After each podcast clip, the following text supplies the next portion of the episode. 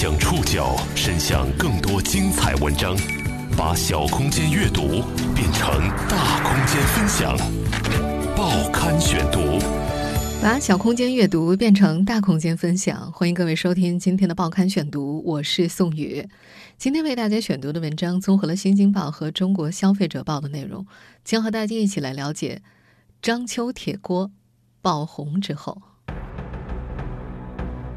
今天我们要来讲述一口锅的奇幻爆红故事，你一定听过它的名字——章丘铁锅。一千度高温冶炼，三万六千次锻打。从大年初四开始，这个后来被章丘本地人描述为从没听说过的铁锅，成了风靡全国的网红。随着那档口碑急剧下滑的热门纪录片的热播。当地制锅业和制锅匠人们猝不及防地卷入了一场迄今仍未降温的市场狂热中。我在这小院不过几十来平方的小院，来了一千五六百人。这是一场魔幻的铁锅传奇。报刊选读，今天和您一起了解章丘铁锅爆红之后，一口普通的铁锅突然红了。今年八十三岁的王立芳打了一辈子铁锅，这里许多铁匠都出自他的门下。二月十九号晚上，《舌尖上的中国三》的一期节目里讲述了山东章丘铁匠师傅传代打锅的故事。在那期节目当中，解说词用了各种数字，描绘了手工制锅的匠心独运。十二道工序，十八遍火候。大大小小十几种铁锤工具，一千度高温冶炼，三万六千次锻打，每一次的锻打都是对铁最有力的历练，注入着气力的同时，更赋予铁锅以生命。虽然在节目播出之后，有不少章丘本地人明确表示从没听说过当地有这么一号特产，但随着节目的播出，当地的制锅业和制锅匠人们还是被卷入了一场。迄今仍然没有降温的市场狂热里，在节目中出镜的八十三岁的王立芳老人和儿子王玉海所在的铁锅厂，库存的两千多口铁锅全部售空了，线上线下上万张订单接踵而至，在那个小时之内吧，就上千人次，用了十几分钟就卖出了两千多单。几天就卖出了上万口锅。那您现在后续还在还在接订单吗？第三天还是第四天起，我们就全线不再接任何订单了。为了避免打扰，王立芳、王玉海被保护了起来。他们不再打锅，也见不到任何陌生人。在章丘，只要能够手工做锅的铁匠作坊，都被各地的买锅人惠顾了。可是，一锅难求。当地省级非遗传承人铁匠牛其胜，一周之内。接待了近千人次，订单排到了二零一九年的三月份。我在这小院，那天是不过几十个平方的小院，来了一千五六百人次，呃，基本上谢绝人家来来这个购买锅的。铁锅行情快速走俏，一口锅的价格被飙到了上千块。与此同时，一些流言也甚嚣尘上，有的说打锅人在利益面前相互倾轧。还有的说，商人们在搬弄是非，而在一些章丘本地人看来，一口锅动辄要上千块，这也太过离谱了。虽然《舌尖三》的口碑遭遇雪崩式下滑，但章丘铁锅却毫无疑问的红了。春节至今，抢锅蔚然成风，节目里出镜的师傅制作的铁锅被贴上了宗师标签，一千二百九十九元一把，别嫌贵。还买不到。不仅如此，当地章丘铁匠的非物质文化传承人也接到了无数关于铁锅的订单。尽管老人觉得铁锅没什么技术含量，报刊选读继续播出。章丘铁锅爆红之后，三月一号，农历正月十四，山东章丘龙山镇一零二省道北侧的一处厂房里。叮叮当当的打铁声此起彼伏，这是因为《舌尖上的中国三》走红的章丘某铁锅生产工厂。不久之前，他迎接过络绎不绝的媒体、慕名而来的买锅人以及参观者，可是短短一段时间之后，又紧锁大门。这大门一开一闭的背后，是章丘铁锅走红之后态势的悄然变化。那天下午三点左右，封闭多日的大门因为运输所需打开了。看到门外守候的记者，场内工作人员紧走几步声明：不让参观，要是让你进，我就要被罚一百块。从微开的厂房门里可以看到，三十多位打锅人坐在小板凳上，戴着口罩，手拿锤子，反复敲打着铁锅毛坯。不过，在这些打锅人当中，在舌尖三里出镜的打锅铁匠王立芳和儿子王玉海并不在其中。场内工作人员解释说，现在王玉海、他老婆、他父亲全都被保护起来，一点活不干。记者辗转打听到了王玉海的儿子王庆飞的电话，他回应自己爸爸很好，没什么事儿。在距离这家工厂五十多公里外的济南市中心的铁锅手工体验店，已经无一锅可得了。节目的热播让库存的两千多口铁锅全部售空。工厂负责人刘子木在接受央视采访的时候介绍，北京、江苏、广东、山东等各地消费者争相抢锅，网店销量同比增长了近六千倍。在他们的线上旗舰店，铁锅、勺子、菜刀等铁制产品全部下架。网站页面发货通知表示，目前订单已经严重超过了师傅们的生产能力。为了不导致后期产品大量订单积压，店内对所有产品暂时做了下架处理。我们就主动关闭了店铺，因为我们发现部分师傅的锅已经排到了两年以后。我们先不卖，等到市场冷静了、平静了，等到师傅们把这些货能够推进的时候，我们再去呃考虑新的销售和其他的事情。现在就要保护师傅，保护这个匠人精神。这个厂子新开的线下体验店。位于济南市宽厚里景区。三月一号上午十一点，当地一家电视媒体的工作人员在店里取景拍摄。店内，王玉海做的一把锅挂在墙上第一次序的位置，旁边标注着“宗师”两个字。这口锅被卖到了一千两百九十九元一把。在稍早前接受腾讯拍客采访的时候，刘子木说：“去年双十一，王师傅打的锅就卖这个价。”那目前来，确实是涨价了。你自己看不到吗？没涨价呀！去年双十一好比王师傅的卖一千两百九十九，然后这个现在还卖一千两百九十九啊。当然，宗师锅嘛，早就卖断货了。店里的工作人员说，这宗师的锅呀，怕是两年以后也订不到。在章丘当地卖断货的，不只是王玉海的宗师锅。只要是能够手工做锅的铁匠作坊，都被各地的买锅人回顾了。作为山东省省级非物质文化遗产章丘铁匠的传承人，从春节期间开始，七十二岁的牛其胜也接待了一波又一波的来访者。牛其胜精于铁制工艺品，古稀之年依然能够用颤巍巍的手打出一株精美的铁牡丹。但是各地远道而来的人们并不是为了老人精湛的工艺品手艺，他们只恳求这位因为做铁制工艺品闻名的老人打一口铁锅。有远道而来的顾客说，一次要买一百多口铁锅。真是慕名而来，俺俺本身嘛，俺就爱好做饭这一块儿对，六百多里地来了，不容易。俺俺问了好多人了。你打算买几口啊？我打算啊，单位连朋友可能得百十口，朋友觉着也是好，给你也宣传宣传。在章丘铁锅刚刚爆红的一周之内，牛其胜和儿子牛大伟接待了近千号人。现在他手上的铁锅订单已经排到了二零一九年三月份。接到了多少订单？我都没有数，按我这个生产量，能能接着一年，一年抽了大不了两千个。想加牛大伟微信的人。手机里连翻几页都翻不完，有朋友直接跟他讲：“大伟啊，朋友情谊深不深，全都在这口锅了啊。”还有人说：“你上我家来，别拿东西，背着一口锅就行了。”还有人买走了最后几口半成品，有人愿意排上一年的队等待，还有人求他走个后门，给出国的儿子带上一口，还有人抬着某个领导的头衔向他们要锅。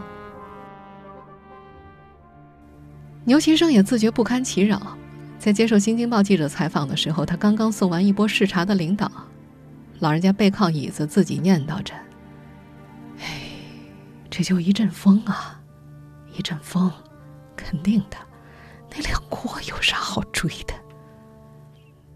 这些年，原先主打农具、刀具的牛其胜向铁匠手工艺品转型，他打出了铁磨、铁水井、铁碾子、铁牡丹。二零零九年，章丘铁匠成功入选山东省第二批非物质文化遗产名录。牛其胜把牌匾摆在了自家客厅里。不过，让这位七十多岁的老人感到尴尬又无奈的是，当选非物质文化遗产传承人，并没有给他带来太多的客源。真正把自家门槛踏遍的是技艺要求并不算高的铁锅。他说：“没见过这样子的，这是哪股子风啊？”有点魔幻了，什么东西值什么价？我还是主做铁制手工艺品，这是真正的技艺传承和艺术的结合。打心眼里，这位七十二岁的省级非物质文化传承人，希望买锅的人能够理智一些。章丘铁锅爆红后，在节目中出镜的王丽芳、王玉海父子一直没露面。而在他们所属的章丘燕池村，一些村民却在为另一户铁匠聂银江叫起了不平。村民们口中流传着一个合作伙伴撕破脸的故事。报刊选读继续播出：章丘铁锅爆红之后，在章丘燕池村，村支部书记张尊坤回忆，去年夏天，《舌尖三》的导演和荷兰摄影师通过政府找到他们。张尊坤对当时的印象挺深刻的，他记得导演用毛笔在本上记笔记。他们见了几面，是他亲自把《舌尖》的导演带到聂隐江的厂子里拍摄的。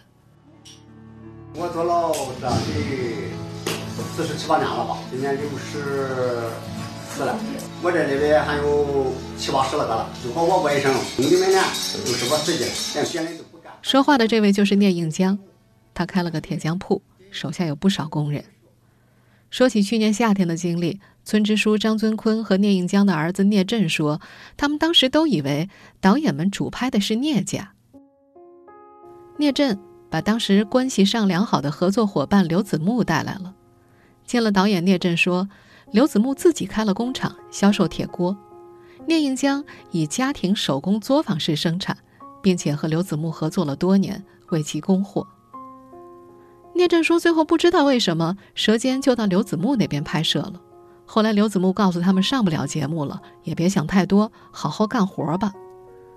可是看到《舌尖》宣传海报上王丽芳、王玉海家的照片，聂震心里有些难受。他说，《舌尖三》自己一集也没看，他觉得刘子木这是卸磨杀驴。”在章丘采访期间，《新京报》的记者多次联系刘子木，他通通拒绝了采访。并且再三言明，除了中央媒体与省市领导领来的人，其余一概不见。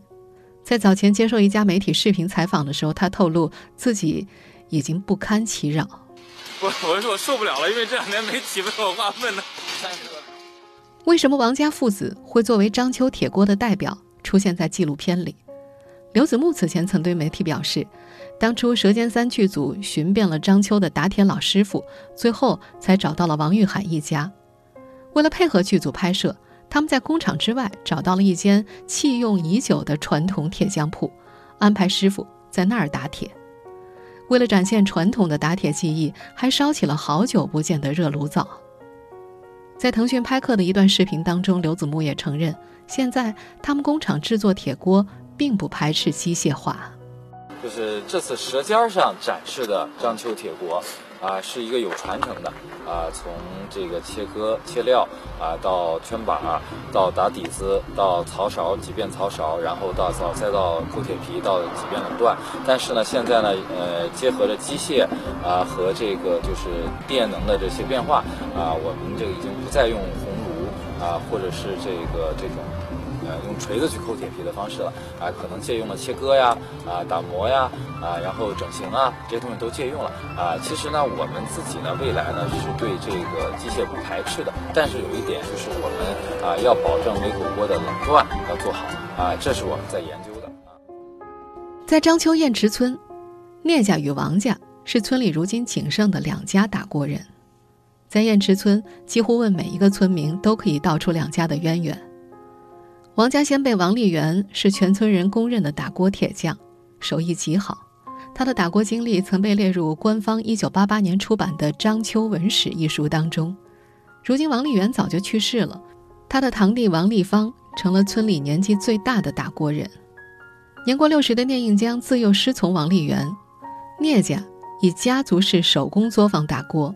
王立芳的儿子五十二岁的王玉海，曾经多年在聂家作坊里做活打锅。《舌尖三》播出之后，当地有传言说，聂家眼红王玉海手艺好、收入高，因为《舌尖三》走红而产生妒忌，不断打电话骚扰、辱骂，甚至上门叫骂。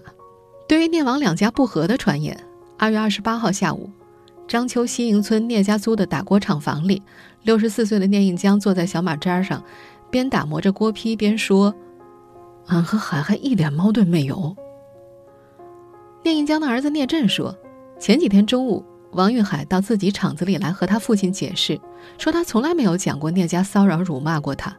王玉海还当着聂家人的面给除了刘子木之外的另外一名合伙人打电话，对方说不知道怎么就传成了聂王两家有矛盾了。聂政还举例说，年前的腊月里，父亲聂应江还去给王家老爷子王立芳贺寿。大年初一，自己和王玉海的儿子在一块吃饭，两家人多少年的关系了。王玉海的儿子王庆飞在接受电话采访的时候也回应：“两家挺好的，都是给别人打工的，能有啥事儿？”而聂家和刘子木两方却在章丘铁锅爆红之后彻底撕破了脸，各走各的路。原本，聂应江和刘子木签了合同，今年年底才到期。燕池村的村民回忆说，聂应江曾对他们说：“终于挣脱出来自己单干了。”在接受央视采访的时候。刘子木也提到了，有些铁匠师傅在章丘铁锅爆红之后，不再和他合作。我觉得他们可能被一时不正常的这种情况呢冲昏了头脑。我也希望呢，就是让他们自己慢慢随着这个过程呢冷静下来。我也希望呃，匠人过上好的生活。章丘铁锅爆红，可当地人却一头雾水。他们中的大多数人表示，在这档纪录片之前，从来没听说过当地有这么一号特产。他们更无法理解，一口成本价不过几十块钱的铁锅，为什么能卖到这么贵，还供不应求。报刊选读继续播出。章丘铁锅爆红之后，章丘铁锅爆红之后，一波又一波的记者蜂拥而至，其中《中国消费者报》的记者的探访经历。看起来比较魔幻。二月二十四号，他们开车直奔章丘进行实地探访。他们按照《舌尖三》的指引，前往东平陵新址寻找新的铁锅制造地，却怎么也找不到这处新址。最终，他们被车载导航带到了位于章丘区龙山街道的一片土丘和麦田里。在龙山街道的岗子村、柳沟村、山阳东村。中国消费者报的记者随机采访了不少村民，他们没有发现有哪家用的是章丘铁锅。有村民直言不讳：“哎呦，这年头谁家愿意用铁锅呀？一不小心就生锈了。”还有村民对记者要寻找的目的地一无所知，反而反问：“章丘现在还生产铁锅吗？”家住龙山镇南洼村的一位中年妇女直接说：“家里用的就是从集市上刚买的普通不粘锅。”早在《舌尖三》刚刚刷爆网络、口碑雪崩之际，就在北京的章丘籍媒体人明确撰文表示：面对章丘铁锅的走红，作为一名在北京的章丘人，并没有感到一丝自豪，反而有点懵，因为在《舌尖三》播出之前，从来没有听说过家乡还有这么一号特产。这位自媒体人说，一度以为自己孤陋寡闻，特意询问了老爸老妈、七大姑八大姨，当然初中、高中同学也没放过。没想到，他们也都纷纷表示只知道章丘铁匠，从来没有听说过章丘铁锅。有人即便知道，也是因为《舌尖三》播出之后。而随后各家媒体的采访当中，不少章丘当地人都对章丘铁锅的走红一头雾水。有人觉得铁锅是今年才兴起来的，还有老人说，在章丘活了五十多年都没听说过章丘铁锅。当地人更无法理解为什么一口成本价不过几十块钱的铁锅能够卖到这么贵，而且供不应求。在章丘堰池村，村民们在拆迁后的安置房里拨弄着手边的计算器，算着：这前两年呢，一斤铁几块钱，打一口五斤的锅，再加上手工费，我们五六十块钱就能问王玉海买一口。有些家里曾经做过打铁生意的，就更加不买账了。随便一口锅就卖三百多块，给我我也不要啊！还有花了一两千买的，那不有病吗？山东章丘确实有着悠久的冶铁历史，史料记载，当地煤炭资源丰富，早在汉武帝时，东平陵就成为冶铁重地。东平陵就位于如今的章丘境内。在唐代的时候，章丘的采矿、冶铁、锻造、锻打都发展到相当的水平。古时候，章丘铁匠们闯口外，也就是现在的内蒙古，云游四方。根据章丘有关地方志记载，章丘铁匠是比较有名的地方品牌。有关资料显示，二十世纪五十年代初期，山东省济南市章丘区境内人口大约七十三万。约有三十八万人以打铁养家糊口。当地人称铁匠是打跑铁的，是赶着走、赶着跑。铁匠铺是流动的，一个村打个十天半个月铁具，然后再换一个地儿。有多位打铁的师傅曾经介绍说，二十多年前，一个掌钱打铁的老师傅挣的钱是能顶得上一个厂子的老板。一个顶好的手艺师傅，一年十万都招不来。老板们年前就得找好人，只要大师傅能来，还没干活就会先给三四万的奖金，不然春节都过不踏实。一度家庭作坊式、工厂式生产撑起了章丘的经济。可是到了今天，在章丘愿意学打铁的年轻人已经越来越少。作为省级非物质文化传承人的牛其胜在接受采访的时候说：“人家祖祖辈辈都打铁都打翻了这了，俺爹也没退休。”打铁的本想退休，打铁多那不能干了。他透露，因为铁匠又脏又累，两千年左右行情就不好了，利润压得很低，出去打工赚的钱并不比这个少。曾作为当地支柱产业的章丘铁匠没落了，可因为一部口碑雪崩的美食纪录片，当地少有人知的章丘铁锅却成了全国皆知的网红。谁都无法否认，这口锅在知名度与关注度上已经超过了章丘铁匠和他们的记忆。另外，对当地政府来说，让章丘铁锅实现品牌化已成为当务之急。报刊选读继续播出：章丘铁锅爆红之后，章丘铁锅的魔幻故事在网络上传播开来之后，有网友评论：章丘铁锅的宣传。不过是利用人们对于某一专业领域的不了解，把极其容易做到的工艺用手工的、传统的、匠心的词汇包装一下而已。似乎如今凡是用人工做出来的，听起来都显得比工业化流水线产品要高级一些。在章丘堰池村，曾经做过铁匠的村民质疑那部片子里宣称的三万六千锤是夸大之后的数字。他们说，一口锅三万六千锤，一个人一天打两到三口锅，他不吃不喝不睡，一天能敲得完这么多锤吗？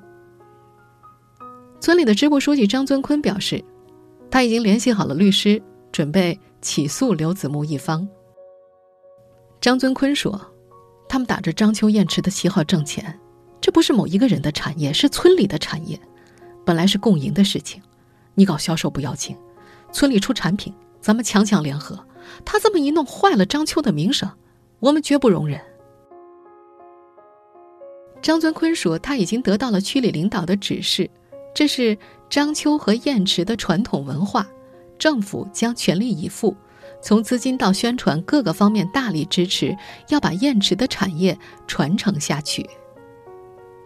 对于当地政府来说，面对章丘铁锅大涨的知名度，制定行业标准。规范章丘铁锅市场，让章丘铁锅实现品牌化，已经成为当务之急。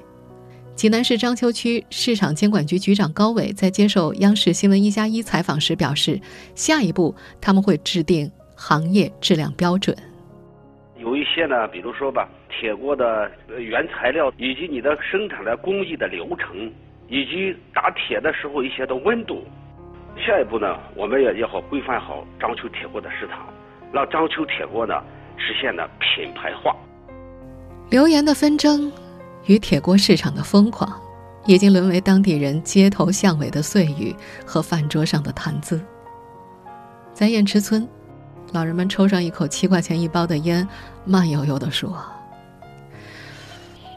一个铁烧嘛，至于这样吗？”在当地方言当中，“铁勺”就是铁锅的意思。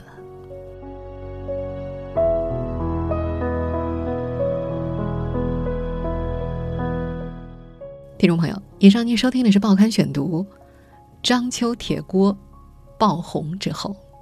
我是宋宇，感谢各位的收听。今天节目内容综合了《新京报》《中国消费者报》的内容。收听节目复播，您可以关注《报刊选读》的公众微信号“宋宇的报刊选读”，或者登录在南京网易云音乐。